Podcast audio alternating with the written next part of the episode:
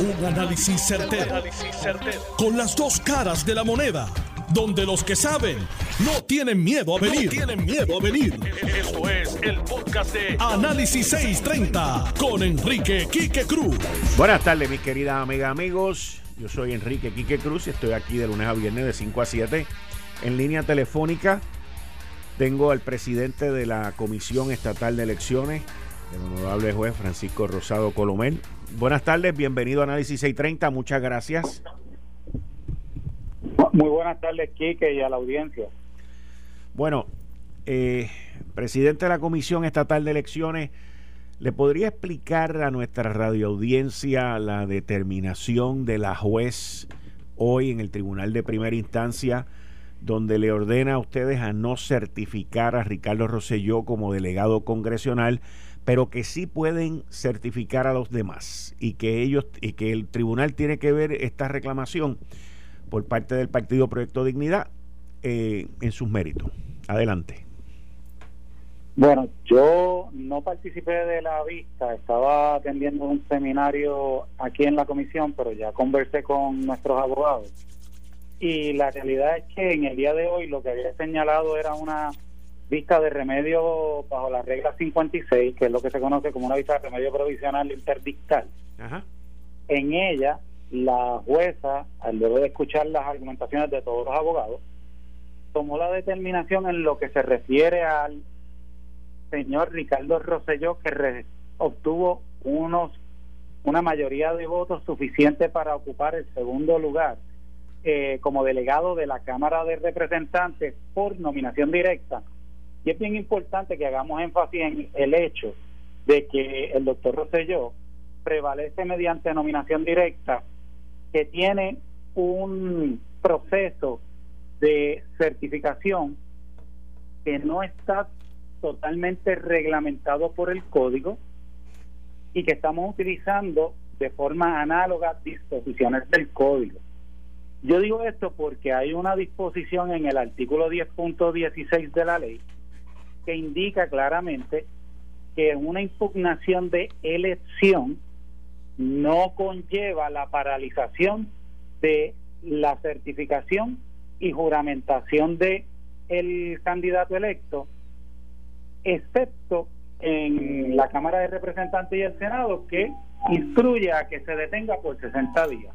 Y esto es para evitar una vez juramente el senador o la representante o el representante quite jurisdicción al tribunal para propósitos de la división de poderes, que no sea el tribunal el que atienda el asunto y que lo atienda eh, la Asamblea Legislativa. Digo eso porque en este caso lo que tenemos es una certificación de un nominado que logró la cantidad de votos que lo haría un candidato electo. Así que entiendo yo que el razonamiento de la juez está basado en que los demás candidatos ya pasaron por un crisol de evaluación y que el doctor Ricardo Rosselló no pasó por ese crisol y ella entiende que hasta que ella no evalúe lo que hubiese sido el análogo, y hago énfasis en el análogo porque la ley no dispone concretamente cómo manejarlo, ella hace una analogía al candidato que tiene que ser descalificado por el tribunal, no por la comisión. O sea, en, bueno, déjeme ver si lo que yo entendí es lo correcto. Primero, no existe jurisprudencia, no existe proceso ni nada para decidir sobre un candidato writing. Eso es correcto. no hay una reglamentación. No hay, una reglamentación, exacto. Sí, no hay una reglamentación, no existe una reglamentación. O sea, que si la jueza decide a favor o en contra, va a estar estableciendo jurisprudencia al respecto, porque no hay una regla que diga eh, con un candidato rating, estos son los datos. Por lo que yo entiendo. ajá, dígame. es que para el término correcto, jurisprudencia no es porque el Tribunal de Primera Instancia no crea jurisprudencia, eso solo lo hace el Tribunal Supremo habría un precedente persuasivo y lo cierto es que la jueza está atendiendo un asunto novel.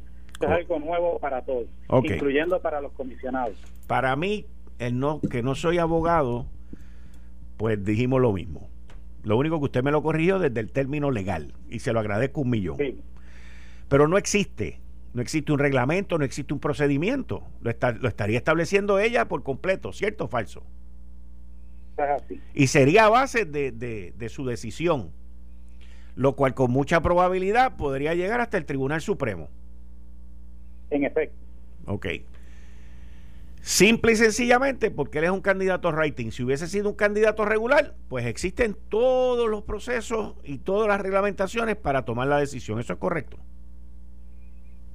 El análisis y el juicio hubiese ocurrido en el proceso de candidatura. Correcto, no ahora, no después de los hechos, no después de haber sido electo. Eso es así. Y entonces, ¿qué es lo próximo? se llevó a cabo esta vista, entonces se va a llevar a cabo, digo yo acá, dentro de los comunes, un juicio donde las partes expongan sus su, su posturas y entonces la jueza tome una determinación final. Bueno, recuerda que la orden provisional tiene efecto hasta que termina el juicio. Ok.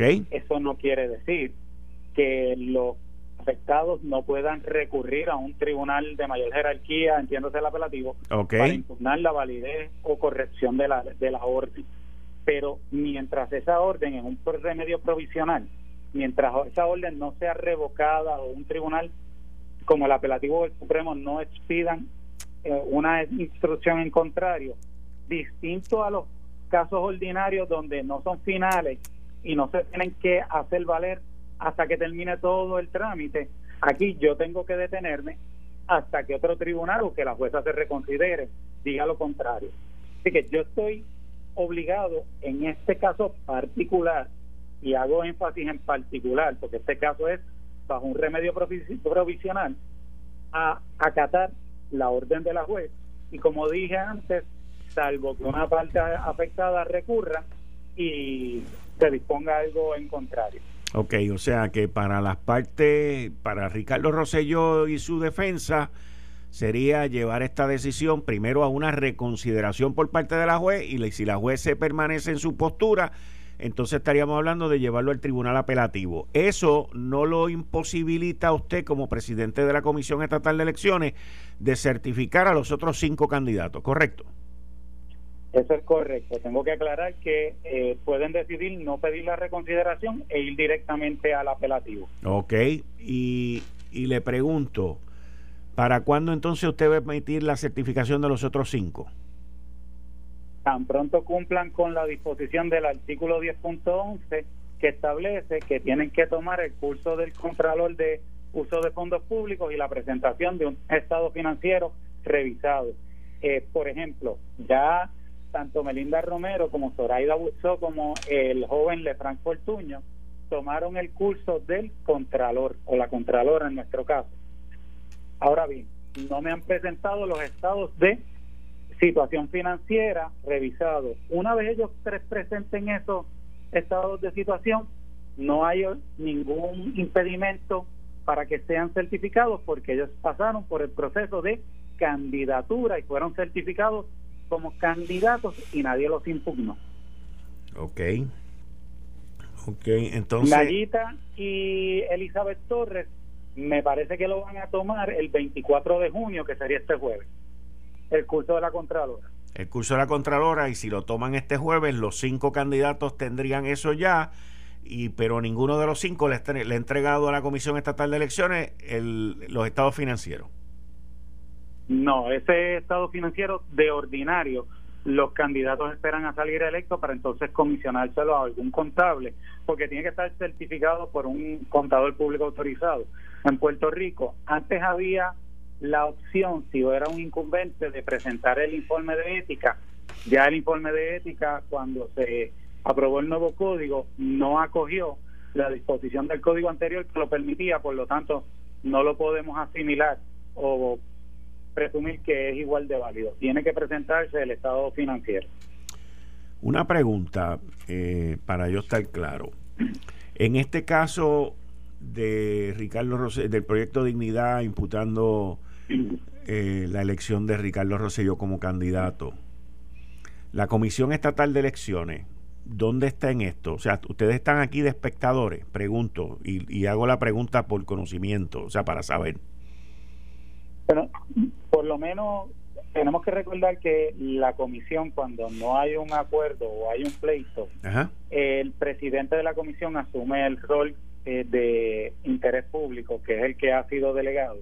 Y tengo que tener mucho cuidado en asumir una posición a favor o en contra, y me explico. Yo asumir una posición en contra del doctor Ricardo Rosselló podría verse como que estoy favoreciendo al que quedó en quinto lugar. Yo asumir una posición a favor del doctor Ricardo Rosselló podría verse como que yo estoy asumiendo una posición en contra del quinto lugar, porque la posición del interés público es neutral. Ahora bien, nosotros también tenemos que asumir una posición a favor del proceso y el proceso es el que está llevando el licenciado Nelson Rosario por el proyecto Dignidad. Okay. La ley dispone que las descalificaciones se llevan en el tribunal. El proceso no era llevarlo a la mesa de la comisión, el proceso era llevarlo al tribunal y nosotros vamos a acatar lo que el tribunal disponga. Muy bien. Muchas gracias. Muchas gracias, presidente. No, gracias a ti por la oportunidad. Cualquier duda, estamos a tus órdenes. Y se lo agradezco mucho. Muchas gracias. Oiga, una pregunta, presidente. ¿Está ahí? Sí. ¿Está, ahí? Sí, estoy aquí. ¿Me oye? Ok, sí. ¿Tiene usted planes de continuar como presidente de la Comisión Estatal de Elecciones el resto de este año y terminar el cuatrienio? Mi posición ha sido que una vez se nombre el sustituto, entonces yo estaré cediendo el batón. lo cierto es que mi término es hasta que se coja el sustituto o el primero de julio, lo que ocurra primero, yo intereso regresar a mi estrado.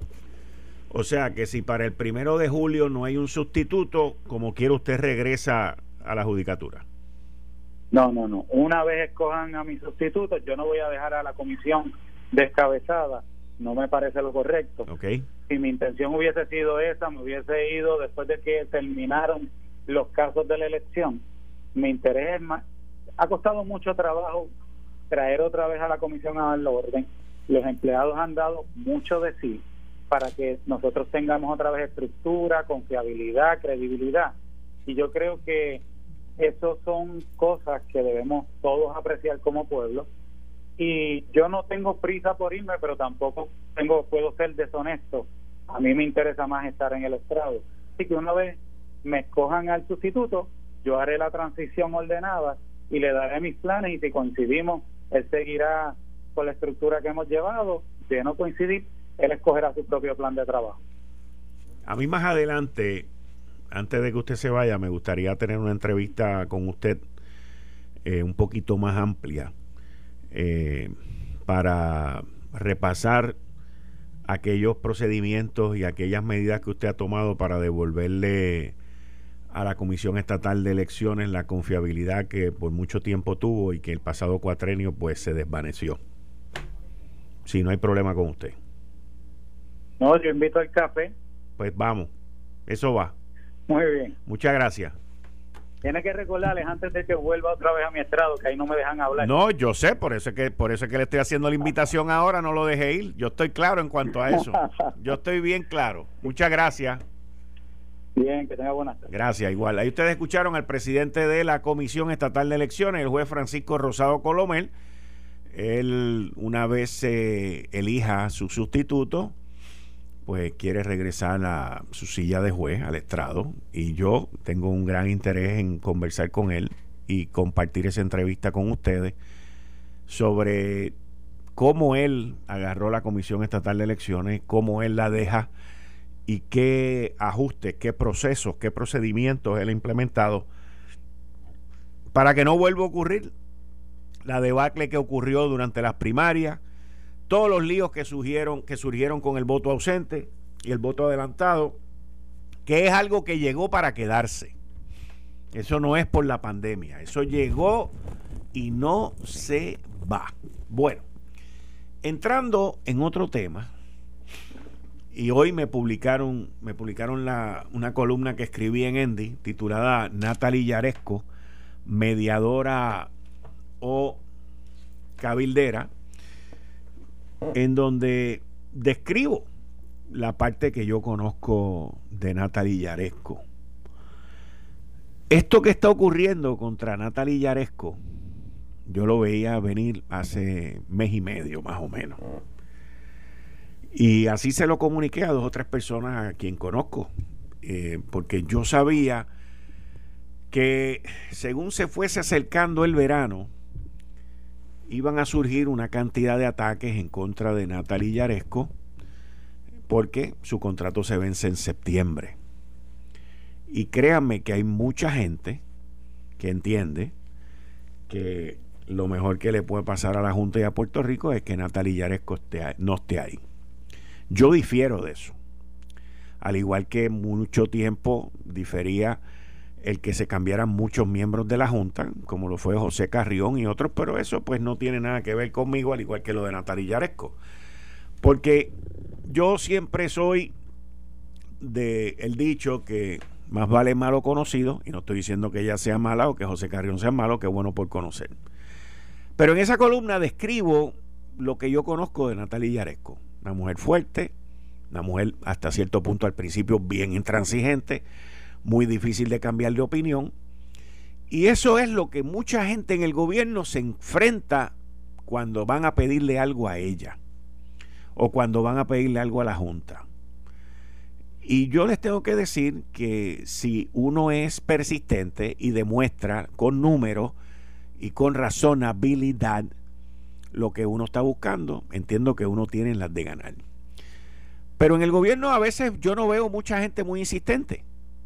A veces yo no veo mucha gente que, que quieran batallar en contra de esa pared o que quieran convencer esa pared de que las cosas no pueden ser de la manera como ella está diciendo que tienen que ser.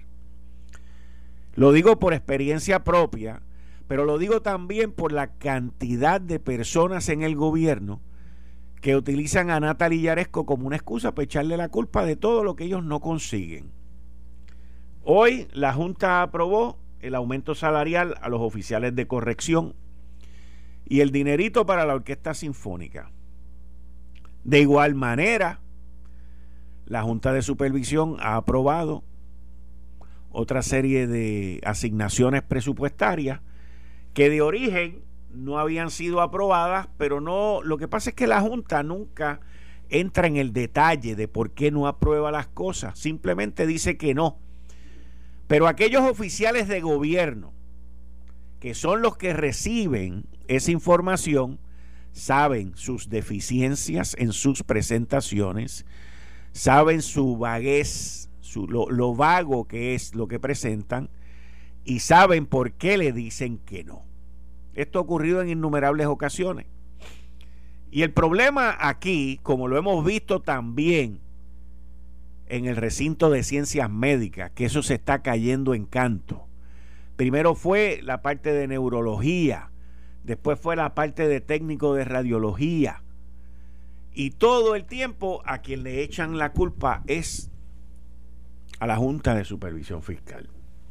Qué fácil es echarle la culpa a la Junta de Supervisión Fiscal. Pero qué pena que aquellos que le echan la culpa no los votan porque no funcionan, o porque no sirven, o porque son irresponsables, o porque descansan, descansan en la excusa de que la Junta me dijo que no. Es un problema muy serio que nosotros tenemos en el gobierno y también es un problema muy serio que nosotros tenemos en nuestra sociedad el que te digan que no y tú te des por vencido. Triste, triste, triste por demás. Pero así es como funcionan las cosas. La gente se consagra y se, se siente a gusto con decir que la Junta me dijo que no y que ellos no lucharon por algo que si creen de verdad lo hubiesen logrado. Ese es el problema más grande que nosotros tenemos aquí. Pero da pena ver cómo en, en el área de educación, que es una de las partes, si no la parte más importante de nuestra sociedad, y cómo la Escuela de Medicina de Puerto Rico, que fue una de las joyas, de las joyas en el sistema público, porque es una escuela pública, no es privada, ha ido derrumbándose poco a poco, poco a poco, perdiendo acreditaciones. A tal nivel que el presidente de la Universidad de Puerto Rico, Jorge Dajado, sale hoy en el periódico El Nuevo Día diciendo que se tiene que meter para no seguir perdiendo acreditaciones, señores. En una época, si usted perdía una acreditación, usted estaba votado inmediatamente. O podía renunciar si se quería, antes de que se hiciera público esta situación. Hoy no, hoy se decide, pues vamos a cerrar el programa, vamos a hacer esto, vamos a aplicar de aquí a dos años. Todo es yéndote con el derrotismo en el cual vivimos, la ineptitud, la ineficacia, la mediocridad siendo aceptada. Y eso es lo que ha dañado no solamente nuestro departamento de educación, pero nuestro sistema universitario público. Y si así es, las condiciones en que se encuentra el sistema universitario público, imagínense la calidad de los graduandos más adelante o las pocas oportunidades que van a tener. Yo espero que esto no ocurra en Mayagüez, que continúa siendo una joya. Quizás la última, la única, la última joya en la corona del recinto de, de los distintos recintos de la Universidad de Puerto Rico. Pero que desde ahora también con Mayagüez se examinen y se tomen las medidas para que no suceda lo que ha sucedido en el recinto de ciencias médicas y en otras escuelas. Eh, estás escuchando el podcast de Noti1. Análisis 630 con Enrique Quique Cruz. Buenas tardes, mis queridas amigas, amigos. De vuelta aquí en Análisis 630. Yo soy Enrique Quique Cruz y estoy aquí de lunes a viernes de 5 a 7, como todos los martes, en la sección Ley Promesa 630 con el licenciado John Mott. Buenas tardes, licenciado. Bienvenido aquí como todos los martes. Buenas tardes, Kiki. Oye, John, antes de que entremos en los temas normales de la Junta y de otros casos, tú que eres un lector eh, muy asiduo de casos y de decisiones que salen del Tribunal Supremo, tuviste de los Estados Unidos, tuviste la oportunidad de leerte lo que sucedió con la NCAA, que fue una decisión Eh, de sí, 9 a sí. 0. Sí, la ley. ¿La leíste? Sí. Pues coméntame, please. Mira, en realidad lo que pasa es que... Para que la gente, diciendo- vamos a explicarle a la gente lo que es la NCAA también, pero no todo el mundo sabe lo que es la NCAA. La NCAA es una organización que comprende todas las universidades en los Estados Unidos, los dividen por competitividad, división 1, división 2 y división 3, la 1 siendo la- lo- las universidades más, más fuertes, y ellos controlan un mercado de 18 mil millones de dólares anuales en ingresos eh, de televisión, merchandising, que son las camisas y todo lo que se venda, y luego ese dinero se lo distribuyen a sus miembros, a las universidades, para que las universidades entonces le den una beca a los estudiantes y que compitan en los distintos deportes. El fútbol siendo el más grande, el baloncesto, el béisbol y otros deportes más. Ellos reclamaban que ellos podían hacer eso y que no había que pagarle a los a los estudiantes, a los estudiantes universitarios y la Corte Suprema explica tú ahora. Ok, lo que ocurre no es paga. Lo que ocurre es que hay un, un reclamo bajo antitrust diciendo, tú estás creando un, un monopolio porque no le estás permitiendo a ellos que reciban ciertos equipos y becas eh, que van posterior a los a los años que ellos están en eh, como atleta.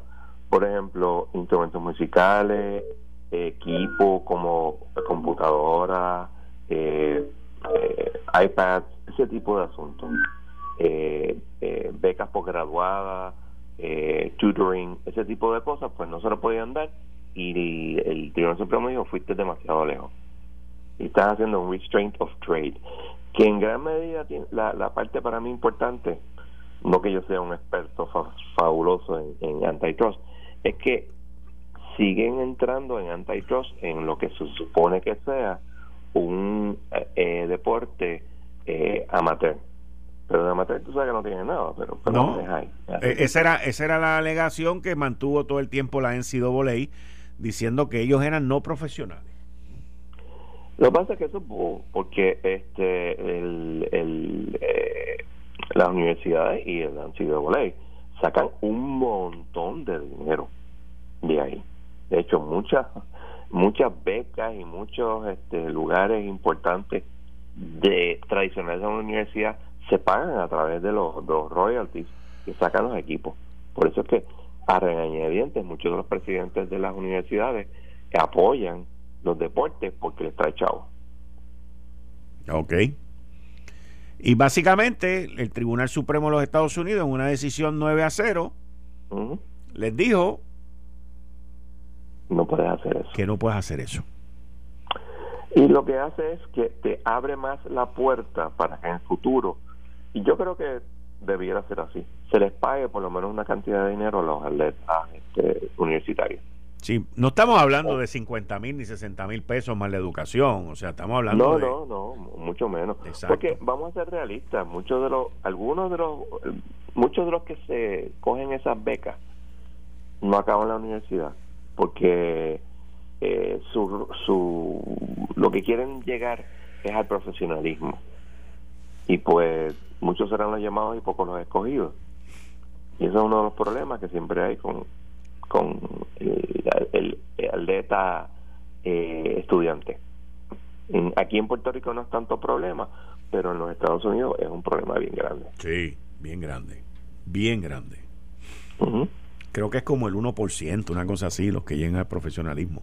Digo, estamos hablando de, de, miles y miles de, que compiten para llegar al profesionalismo, o sea. Sí, como tú dijiste, uno siempre piensa en el Tier 1, pero hay Tier 2 y creo que hasta 4, de que este tú puedes tener una universidad pequeña y compite ahí.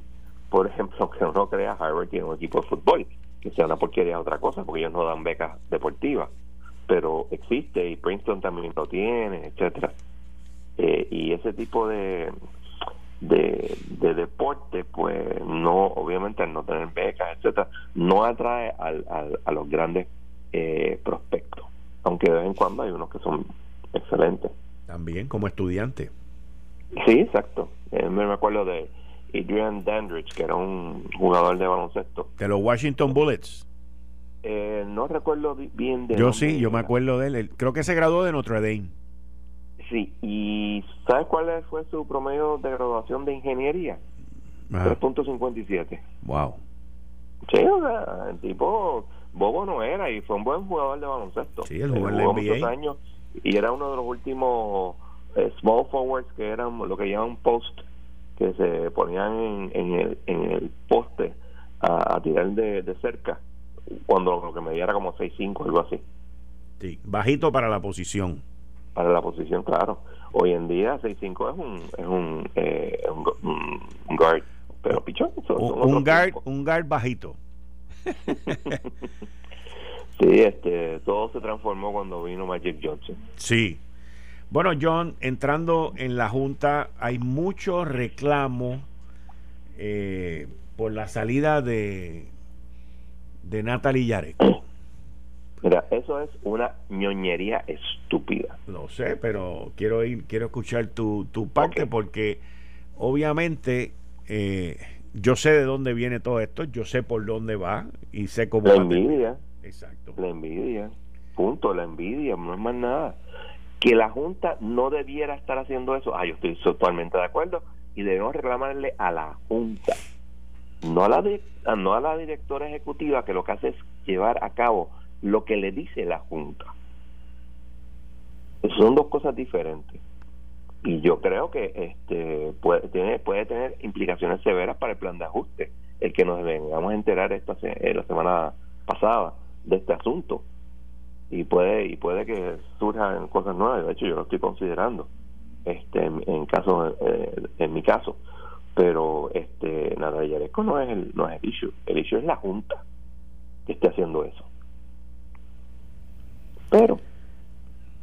Y hoy, hoy la Junta anunció que el dinero para el aumento salarial a los oficiales correccionales y para la orquesta sinfónica están disponibles. ¿Eh?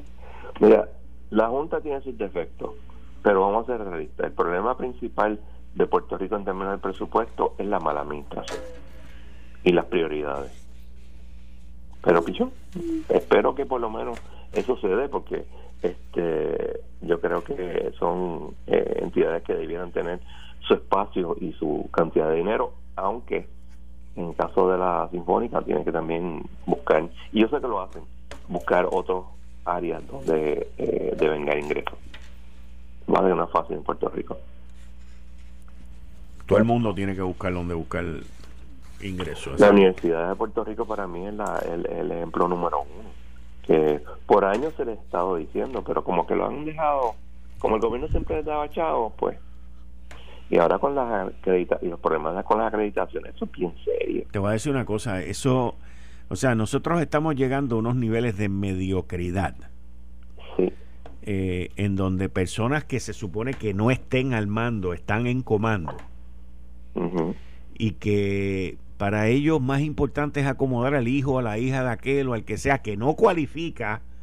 Claro y poner en riesgo estos programas y estas acreditaciones por no saber manejar esto. O sea, y también te tengo que decir, hay unos niveles de supervisión, pero por el piso también. O sea, ¿cómo es posible que tú me digas a mí, no, que aquello se, aquello, aquella acreditación se cayó y la otra se va a caer y la otra se va a caer? Pero como dicen en Estados Unidos, o sea, ¿is there anybody minding the shop? ¿Hay alguien que está pendiente de lo que está pasando en la tienda? Porque no eh, siguen el famoso dictum de eh, Harry Truman, the buck stops here. El buck lo pasan para adelante. Ah, eso no es culpa mía, eso es culpa... O sea, este, ¿te acuerdas los, suministros? Ajá. El asunto de suministros. Nunca encontraron quién realmente era el, que estaba encargado de eso. Pues todo el mundo pasaba la papa para... No, yo no sé nada. Ah, yo no, no estoy... Y es como que, are you kidding me? ninguno de ustedes sabe qué está pasando. Ese es el gobierno de Puerto Rico y Luma Energy, que no mm. podemos dejarla fuera. A Luma. A Luma, sí. Este, no saben ni siquiera cuántos este, celadores tiene, por favor. O sea, este, eh, yo soy el primero en decir que había que salir de la autoridad de energía eléctrica, pero no para traer a alguien igual de incompetente o peor. Pero ven acá, ven acá, ven acá. O sea, yo Digo, no quiero sonar ridículo con esto, pero ¿no será por cuestiones estratégicas y de competitividad o de reclutamiento que ellos no quieren decir el número? Te pregunto. Yo no veo, uno, o sea, tienes, que tener un poco de cuidado con eso. Por eso te digo, por eso es que te digo. Pero por el otro lado recuerda que esto es, ellos están administrando administrando, underline tres veces, una entidad pública y tienen un contrato por 15 años. Si tuviera un contrato por uno o dos años, todo lo que me estás diciendo tiene sentido, pero por 15 años, what's the big issue? O sea, tú eres parte del gobierno administrando algo que es del gobierno. Y todo lo del gobierno, other things being equal, es público. Y no hay ninguna razón para que tú me digas que no me lo puedes decir por una razón de secreto de, de negocio. Este frío espárrago. Entonces, no me lo quiere decir a mí. Y una pregunta, ¿lo sabe este eh, la persona que supuestamente tiene que supervisarlo? Porque si tú miras que no tiene los que tenía antes la autoridad, tú tienes que preguntar, oye, pero aquí hay algo malo. ¿Cuántas brigadas tiene? Esa es otra pregunta, no tiene nada que ver con, los con los celadores. ¿Cuántas brigadas tú tienes? Punto. Porque una de las quejas es que se están tardando muchísimo en hacer las reparaciones. ¿Es eso porque pues están engranando o es simplemente que no tienen el suficiente gente? ¿Tú te acuerdas meses atrás que tú y yo tuvimos una... Eh, eh, tú hacías de, del gobierno y yo hacía de Luma? Sí, me acuerdo tú con toda razón estás diciendo, ah, que tú no tienes suficiente gente, que yo te decía, lo mismo que dice Luma. No, no, yo tengo gente. Pero el gobierno no se supone que mire eso. O sea, yo no estoy diciendo que vayan y, le digan de cancelar el contrato, porque no, no. Pero tú tienes que llamar a capítulo y decir, mira, negro, tú sabes, tú me estás haciendo tu trabajo. ¿Qué es lo que tú necesitas? Porque los empleados lo pagamos nosotros, no lo paga Luma Energy. Pero vayan a freír espárragos. Yo... O sea, ellos cogen 100 millones de dólares al año, digo, menos los primeros tres años, por administrar. No es porque eh, de ahí salen los empleados, etcétera. Salen un grupito bien pequeño, creo que creo que no llega ni a ni a ni a 20 empleados. Pero el resto lo pagamos lo, lo pagan la tarifa de nosotros. Yo en este programa este lunes pasado, no el anterior, creo que fue hace como dos lunes, dije aquí aquellos celadores que se negaban a irse a trabajar a Luma, que montaran su propia compañía. Le sugería a los municipios que montaran sus grupos de celadores y sus brigadas y que fueran a donde Luma y le ofrecieran su servicio. Porque todo esto ofrece oportunidad de negocio para todo el mundo. Definitivamente, y no hay nada malo en eso, y estaría totalmente aceptable porque eso lo pagamos, vuelvo y repito, la este eh, de la tarifa. Eso no sale de los chavos de Luma. Pues, y, son 90 millones por otra cosa. Y son más económicos que traer gente de afuera. Pues hoy el alcalde de, de Isabel anunció que están haciendo ese acuerdo con Luma. Bien hecho. Y como ese lo podrían hacer en varios municipios alrededor de Puerto Rico porque la oportunidad está ahí. Exacto, pero también hay un componente político que es el asunto de la de salir del contrato para beneficiar a ciertos grupos. Pero poco a poco se va a ir cayendo, yo espero, y sigan esta iniciativa. Estoy seguro que el de San Sebastián va a hacer lo mismo, porque él tiene su, su pepino power. Pero las cosas hay que hacerse bien. Correcto. Y bajo la ley. Y tú no puedes venir y coger una escalera o un canasta y treparte allí. Tú tienes que tener un acuerdo. Luma me imagino que certificará que tu equipo y que tu gente están aptos para hacer las labores y le dirá y también le delimitará cuáles son las labores que pueden hacer. Claro. Todo eso tiene sentido y estaría chévere. Pero tiene que mejorar. Claro, uno espera que mejore en los próximos días próxima semana, han dicho. Pero hasta el momento está fatal. Ahora tengo que decir que el, el website mejoró. ¿Ya tú entraste? Eh, perdona que lo ponga de esta manera, pero eso es problema de mi mujer. Mi ah, mujer es la que brega con eso. Ella es la techie aquí, ella es la eh, chief de... de Technology Officer. Y es de, es, muy buena en eso y eso es lo que ella Igual que todas las, aunque no lo creas, todas las reparaciones las hace ella. El abuelo de ella era un handyman de primera y le enseñó todas esas cosas. Qué bueno. Yo me dedico a otros asuntos. Muy bien. Nosotros no tenemos problemas en esa, en esa parte. ¿Algo más que esté pasando? Pues mira, no, o agraciadamente no hay nada importante. Sí tengo que hacer una nota tú, tú por el famoso eh, eh, proyecto este de de que no se los eh, contratistas del gobierno no puedan contribuir a la a las campañas eh, según tengo entendido eso no le aplica a los, a los PAC y a los super PAC.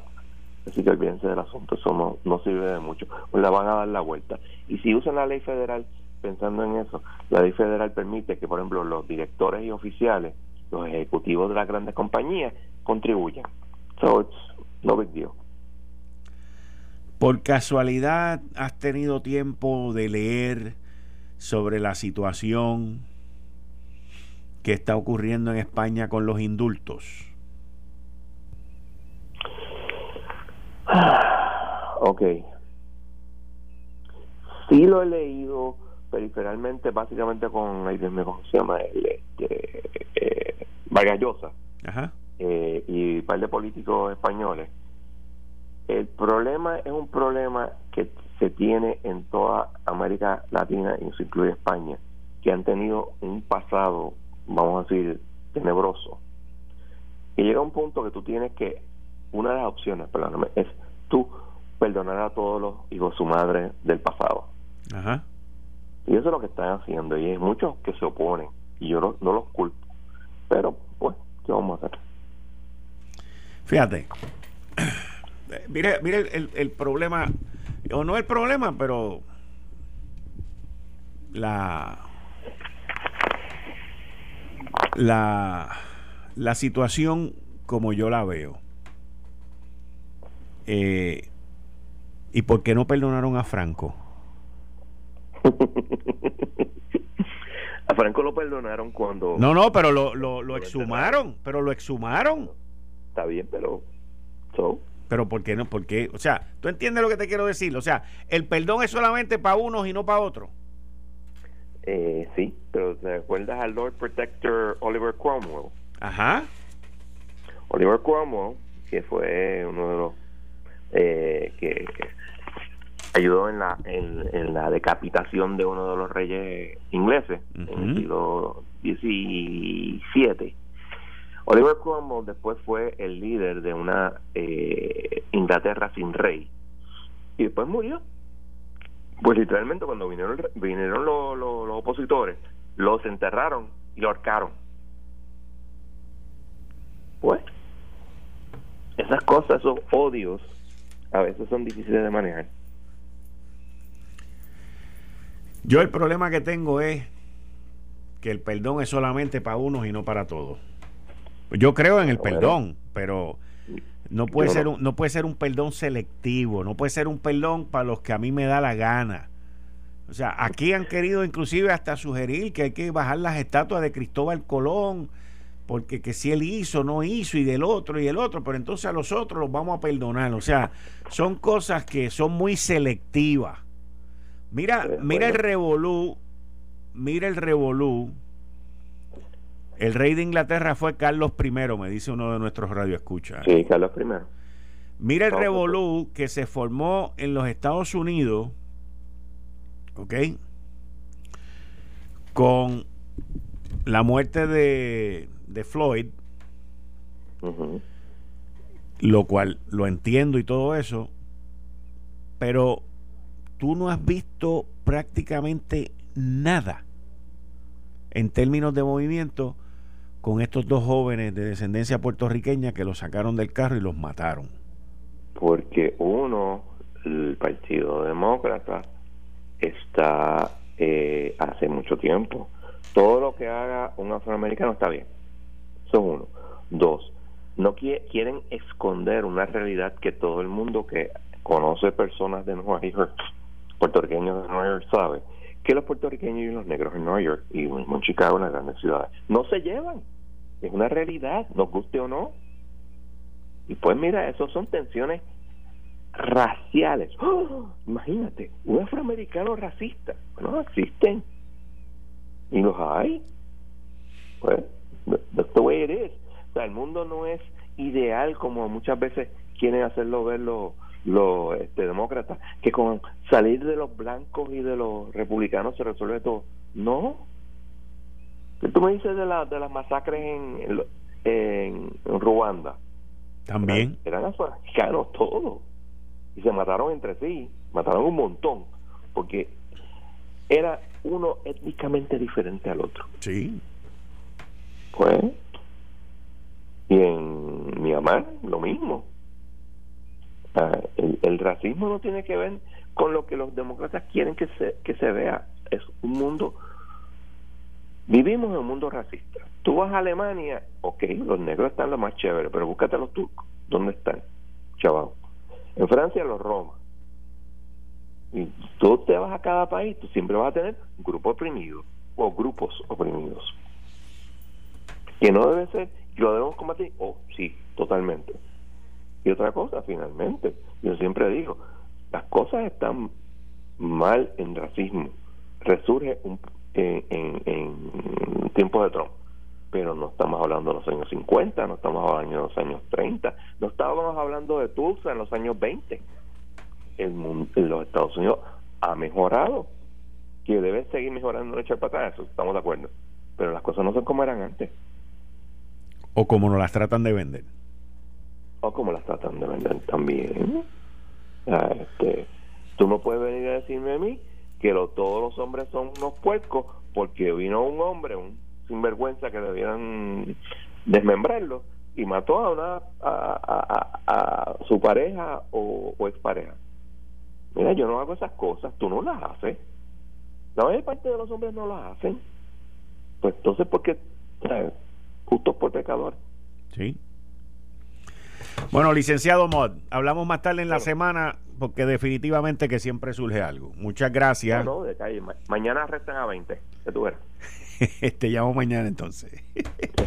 Bien, ahí ustedes escucharon al licenciado John Mott, que está conmigo todos los martes en la sección Ley Promesa 630 y otros casos de tribunal federal o estatal. Miren, en España se van a dar unos indultos y esto tiene que ver con la situación en Cataluña y el interés de Cataluña de independizarse. Y, y, yo leo los artículos y leo las opiniones. Ahora mismo en el periódico El País hay dos opiniones. Hay una a favor de los indultos y una en contra de los indultos. Y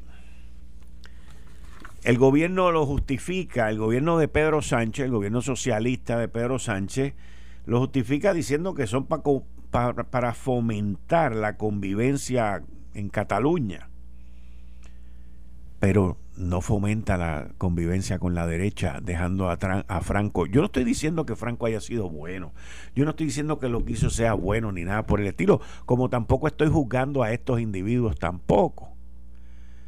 Pero no pueden haber dobles varas, señores, no pueden haber dobles varas.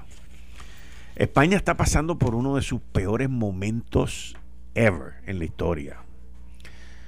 Decenas de miles de muertos por lo del COVID y un mal manejo por parte de la administración de Pedro Sánchez.